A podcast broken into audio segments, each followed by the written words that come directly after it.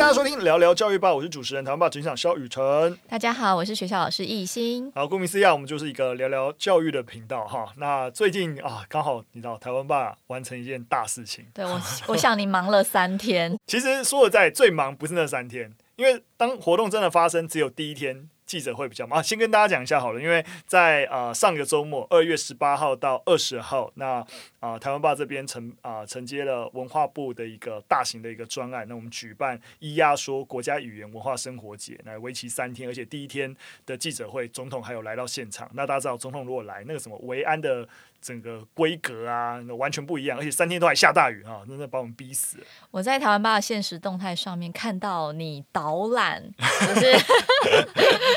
人生解成就解锁。对，你带着总统走摊位，对不对？对啊，对啊，对啊，觉得哎，其实其实还蛮不错的，就 就总统其实还蛮认真的，要要了解就大家在干嘛啦。对对对，其实还不错的。但我觉得这次的活动其实做的很好，因为这三天我就有事，所以就也没有到现场去，嗯、但是。你们线上的一些活动，却让我就是引起了对一些就是像客语，嗯、就像你们有找那个罗文玉，哦、对对，然后你们有找他做一些串串联，然后我就去 Google 他的歌，他的那首《你的名字像一首诗》，对，对，对，那首好好听哦，哦我就一直 repeat 这样，感动，对对对，就觉得你们线上的宣传做的其实还蛮好的，嗯，因为因为我觉得其实也发现下面有很多就是网友也说，就是哎，他们第一次，例如说认识闽东语。对马祖话，很多人都不知道，就是马祖话不一样。对，我们前面几集有跟大家提过啦。对对对，那我就觉得啊，其实的确线下即使大家没办法参与，但线上如果让更多人认识这件事情。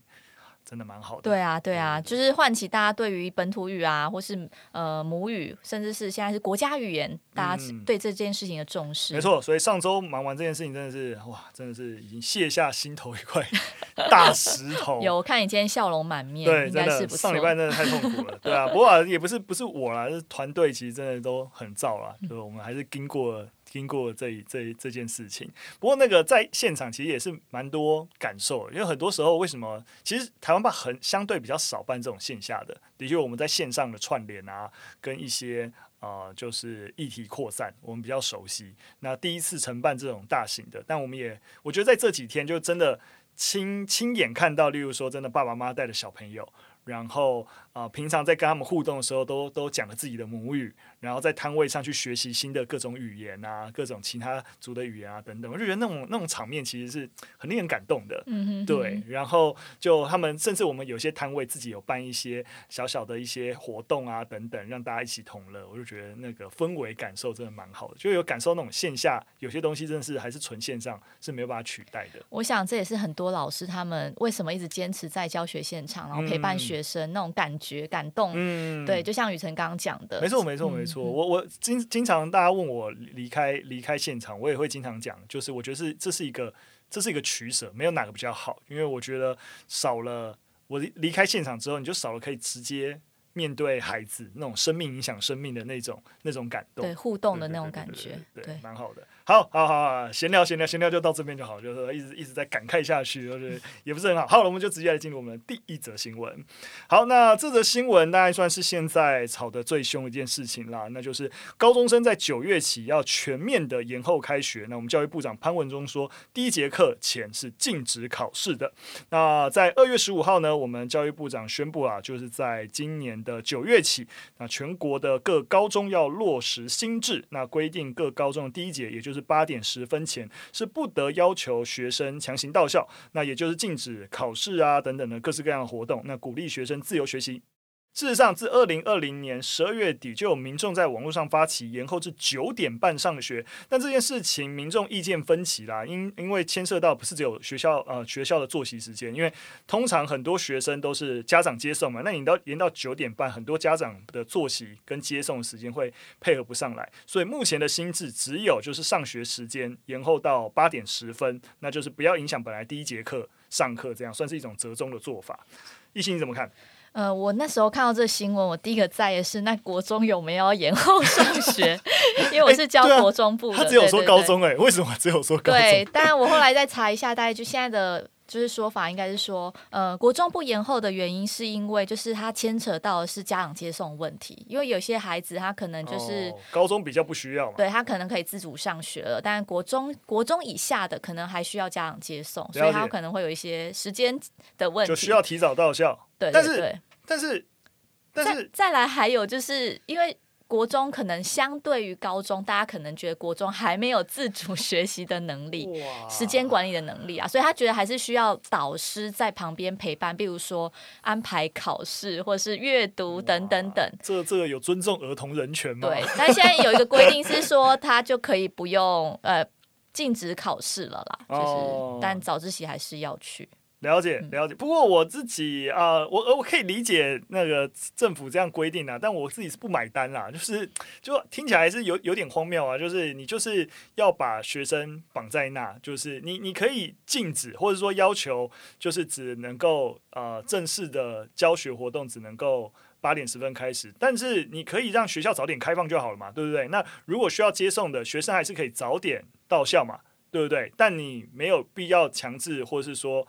就是让学校规定学生只能七点半或七点就要到校。好，那但是因为我以前当过导师，就是我们有一个就是潜规则，是学生在，老师就要在。是，所以如果今天就是呃一样是开放学校开放，可是里面没有老师，但那就是老师就还是在啊，就不影响老师嘛，对不对？今天如果说呃班上只有呃，例如说七点半只有十个学生或者有五个学生，老师还是可以在啊。但是不用所有学生非得要都一定要七点半到吧？但是他其实没有规定老师一定要在诶。哦，对啊，那就是更是一个问题啦。就是你也没有规定七点半到八点这段时间老师一定要在，对对不对？可是又规定学生七点半早自习就一定要到。但是导师会潜意识知，就是有这个概念。对啊，所以像我之前当导师的时候，我先举例，就是有些家长他可能很早很早，比如说七点，是，他就要送小朋友到学校，是，然后这时候我们学校行政的做法就是说，哎，比较早到校的孩子，他必须就会到一个有行政老师的办公室，是，然后在那边等到七点半之后再再到班上去，可以理解。大概折中做法是这样，可以理解。但我刚才的意思也是一样啊，就是说你即使中学你规定，就是说上课时间是八点十分，那提早到学还是可以有这个配套做法啊。就是为什么为什么不让国中也纳入？就是我没有提早到学的孩子在班上要做什么？那你在那个行政办公室里面做什么？对，但是现在就不可能啊，因为如果你今天开放，就等于是各个班上的所有人都可以在呃没有早自习的时候，然后他还是先到校了，那他一定会是在班上嘛？对啊，不，我我那个那个易经，你知道我的问题出在哪吗？我的问题是老师本来多数老师或是。啊，你说不是正式规则，但啊，潜规则，老师多半七点半就还是会出现在班上。对，对对对，七点半到八点这段时间，他就是会出现。所以，呃，即使七点半到八点这段时间，不是所有的学生都在，会影响老师在这半小时会出现这件事情吗？不会嘛，对不对？所以老师七点半还是要去班上。对啊，如果你你还是提我，我就是说，就以规定来说，嗯，就是以不影响现行。我还是七点半，如果学生到了，诶，我班上是有老师在的，但我不需要要求所有学生都七点半到啊，对不对？有接送问题，你要七点半甚至更早，像刚刚说的，甚至七点，有些因为接送问题就早到，学校还是有配套做法嘛，对不对？那所以比较多学生都七点半到，那你学校会规定老师七点半尽量到学校，这没问题嘛？但不需要强制所有学生都非得七点半以前到校啊。哦，这我我理解了，啊、可以懂我意思吗？对，对，对，对，所以对我来说，以家长接送作为一个，就是对我来说借口啊，来不让国中生可以第一节上课的时候再到校，就是没有道理啊，超级不合逻辑的、啊。对，没错，对，但是这边又会有对，没错，但是另外现在会有另外一个问题，就是说，是其实导师是可以不用到校的。就是我说早自习本来就不应该，它就变成是一个。是啊，可你你的议题是另外一个议题啊。对，就是它会衍生嘛，就等于说他现在我们学生都已经到八点十分之前到校就好了。嗯。那学校怎么会有立场说老师一样要到班上去，七点半就要到班？嗯，不过一样还我对我来说还是一样的问题啊。如果我们慢慢发现，就是说，因为对老师的权益在过去在新制并没有影响嘛，我们还是先要求老师七点半到，或者是说看到看学校怎么要求对对对啦。但是慢慢发现，其实，在改制之后，其实这个会七点半就到校有接送需求，可能没有我们想那么多，或者是说以全校会这么早到学校七点半的学生，在没有那么多的情理下，可以集中管理。诶，那我们就大家一起去去图书馆，然后八点，然后再回教室上课就好。那图书馆有老师做统一的管理也行嘛，对不对？对啊，对啊，对啊。我的意思就是说，我一定学校一定有配套的一个方案，接送对我来说，家长接送根本不成不成理由。嗯哼哼。对啊，就是你是你只是拿现行的一些压一些既定做法，然后对于中学生有一个假想象。你没有问过儿童权益哦，就是你没有问过他怎么想哦，你就是想象他应该被保护哦，他没办法自主，不不能自主，都你说的啊，对不对？有先就是先下了一个对啊，你就觉得对，就是国三跟高一差一岁，但一个能自主，一个不能自主，就是你告诉我逻辑在哪？逻辑在哪？了解。好好好好，不要不要不要才刚开始就开骂，好好好，我们还是稍微讲一下，就是说回来先不管国中能不能。呃，也被纳入这一个制度，所以嘛高中有被放行嘛。但的确现在吵很凶啊，就是正反意见都有。当然你可以理解，我这边当然是相对持呃正方的一个意见啊，就是呃其实也有非常非常多的一个 就是呃。证据在显示，那啊、其实儿童睡眠的一个重要。那所以，如果延后开学，让他们的一个睡眠时间能够延长是好的。但当然，其实很多反面意见也是抓的这件事情啊，就是你延长上学的一个时间，但是实际上面在学的时间还是这么的长。所以你延后上学等同于什么？就延后放学嘛，对不对？对。那延后放学这样子，真的能够把时间让孩子睡眠时间增加吗？哦，这是一个问号了。对，所以很多人其实就开始在讨论，其实核心的问题，也许是在校时间长这件事情。对，我之前在课堂上，其实有带学生在讨论各个国家的学习时间，就是上学时间。那其实就是台湾的学生学习时间，真的相较于其他国家多非常非常多，嗯嗯嗯嗯嗯、必须得说，对，那个数据真的是我们可能。就是九小时，嗯，对，八九小时，可能别人可能就是四点五六这这类的，嗯，对，所以我们的学习时间的确是比较长的。是啊，是啊，其实说实在啊，只要一一一做比较，立刻就会感受到。但我听到大部分的那个你知道反对的立场，很容易想哦，如果你真的要再降低时数，会发生什么事情？就是呃，老师在现在的新的课纲底下，都已经在抱怨教不完了。然后，如果你又要减少，你要减少学生在校时间，意思是什么？你就要减少减少学分数嘛，对对不对？那减少学分数就会让老师既有的一个就是授课时数再降低，那降低内容又要删，内容又要删，然后老师就会抱怨。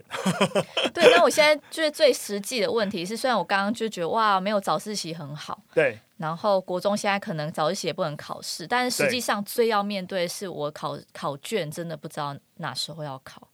因为我一一节呃一个礼拜只有一节课，我我基本上不可能拿来做考试，那就不要，不要考试，就 我会再调整看看，不知道对对，就是如果政策真的是这样做，我可能就会调整一下我自己对于这个学生学习的检定检视。是是是，这的确是一个问题啊，但但毕竟大家也听得听得出来，我一直以来的态度，大家一定都是就是，我觉得我们我们一定有过去的习惯跟做法。对不对？然后，可是过去的习惯跟做法，在一个新的思考的逻辑里面，是不是一定需要？对不对？而不是那个做法要延续着，然后放在新的一个框架下面，然后觉得很很痛苦。因为像对我来说，我觉得，我觉得刚才一心讲的考试的问题，的确是多数老师的痛，就是因为就要小考，要平时成绩。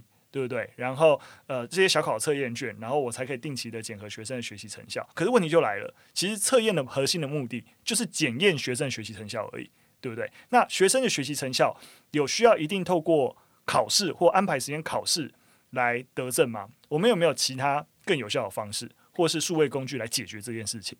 对，它就是一个弹性的调整。对，对对，因为我之前之前真的是。这一路走来，就是我可能最刚开始当老师的时候，嗯、我就是很担心那个早自习没考试，哦、我就会跟各个小老师说：“哎，要不那个这天怎么下来？对，抢下来就是任课班。但我当导师，我会说：哎，这天怎么没考试？怎么没有人排？哎，各小老师，不要浪费了，你们要那善用。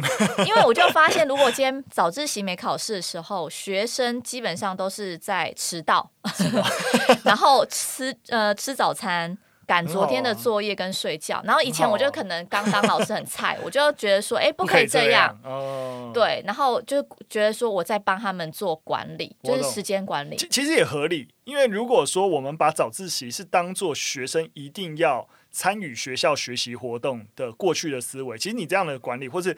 多数老师的想法也都是合理的。对，我就说你们要阅读。对对对你就必须要进进行学习的工作嘛。没错，对对对，没错。所以这件事情一定的确要从政府一开始就要出出发，就是早自习是一个自主自主。那自主的意思就是不一定一定要自习。你要做什么都可以，甚至它就不是一个被强迫的事情，对。但但是当过去的规定都是强迫的时候，老师一定有这个责任心，就会觉得说这是一个必须要进行学习活动的事情。就像刚刚一心分享啊，你不可以那边在用这个时间睡觉吃早餐，你睡觉为什么不在家里不睡饱？对不对？来学校就是要要念书哈，你为什么不念书？对啊对啊，所以可以理解可以理解，所以我觉得这也是为什么政策。虽然说目前的一个呃开放程度跟还有很讨论的空间啊，但我觉得其实是做调整还是有其必要啊。不过其实像刚刚提一心提到的大问题，我觉得我们我们今天先不谈，就是到底在校时间长短这件事情，但这真正是一个另外一个。议程啊，对对对，那讨论起来没完的，哦、对对对对，就是大家每个老师都在抱怨教学时间不够啊。那台湾一比起其他国家，然后就是在校时间已经长到不可思议了。那你说台湾在校时间那么长，学生呃，就是我们的呃学生的竞争力有比人家强吗？好像也没有嘛，对不对？那你那就回过来，那就是问题啊。那老师你花那么多时间教，你的教学品质又没有比人家花的时间少比较好，那。你需要吗？就是 完了完了，越来越骂，讲到后来越骂越凶。好了，我们就啊，好好好好，第二则第二则，好的啊，第二则哦，第二则也是吵没完哈，第二则也是最近吵蛮凶的，就是那个祖父母。不分内外，哈，我们的国语词典外孙子女，哈，解释也会要调整，就是你不会有所谓的什么外外公、外祖父、外祖母这个这个这个词啊。教育部词典啊，近期的修改外祖父母词条，外祖父、外祖母原先解释为对妈妈的父母亲称谓啊，调整后加注今亦称祖父祖母。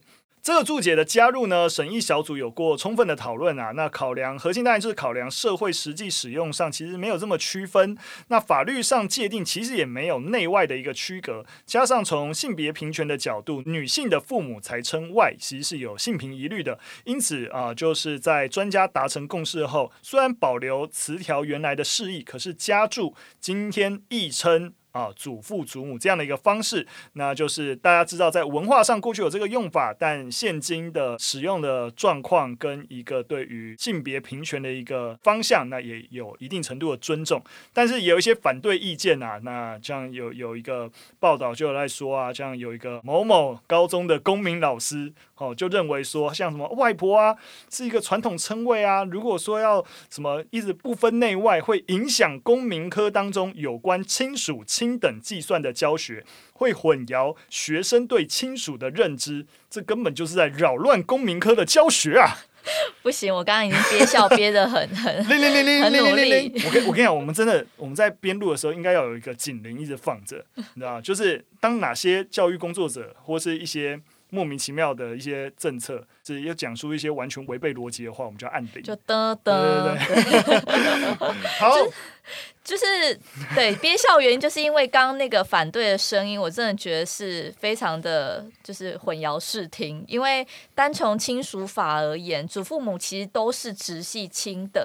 对，就是直系血亲二等亲，二亲等啦。对，所以，我们其实法规没有区分内外的问题，所以他的意见完全就是他瞎掰的吧？没错，都已经讲了，法律上法律的界定其实没有内外的分别，公民课在教法律的时候，怎么会有因此就有内外分别？轻等的计算怎么会混淆公民课的教学？你到底有没有在教公民？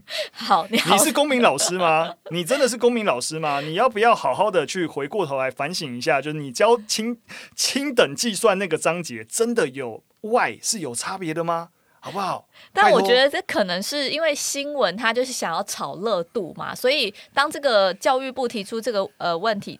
这个这个示意之后，那当然就会有人就说：“哎，我要去找到一则资料或新闻是反对这个意见的。”那他就找到一个这个瞎瞎的公民老师。对，所以我我相信那个这个这个媒体有问题啦，嗯、就是为反对而反对，或者是说刻意要找反对意见而找反对意见。是是。对，可是这个公民老师肯定也大有问题啊！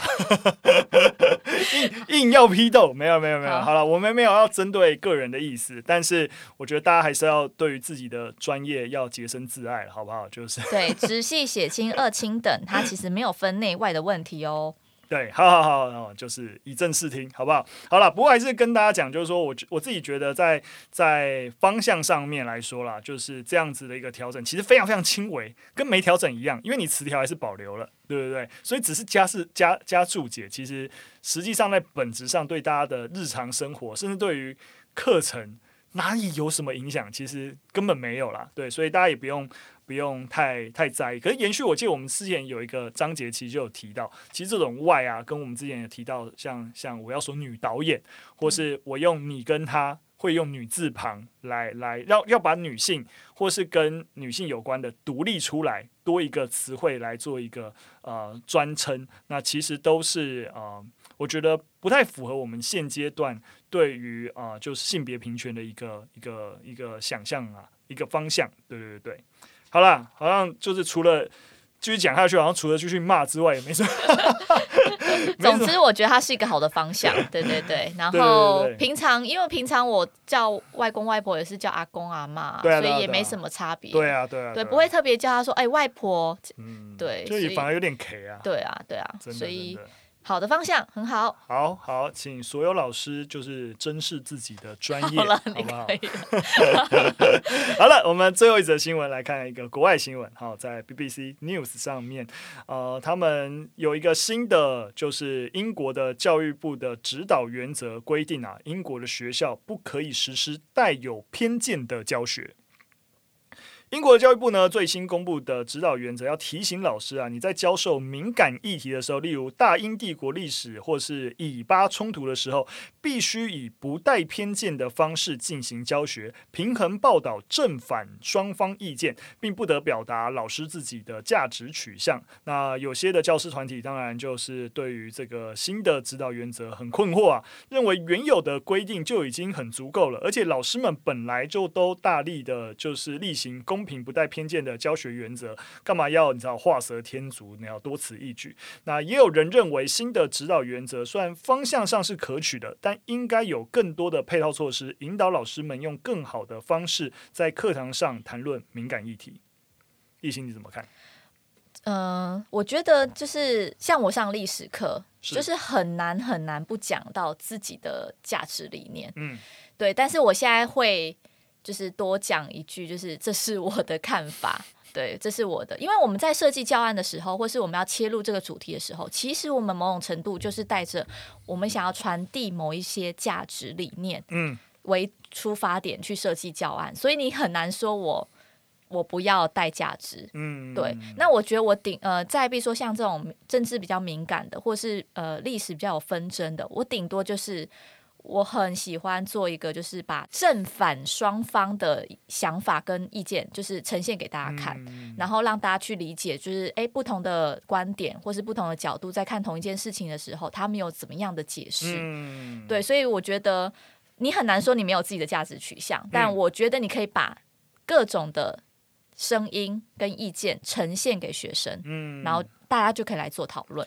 其实我觉得在方向上也是，的确是可以理解这个这个这个这个规定啦。对，但是呃，实际上面这个指导原则，其实我蛮同意反方意见的，就是不是说你指导原则不对，而是其实本来的原则也就不拖这个方向。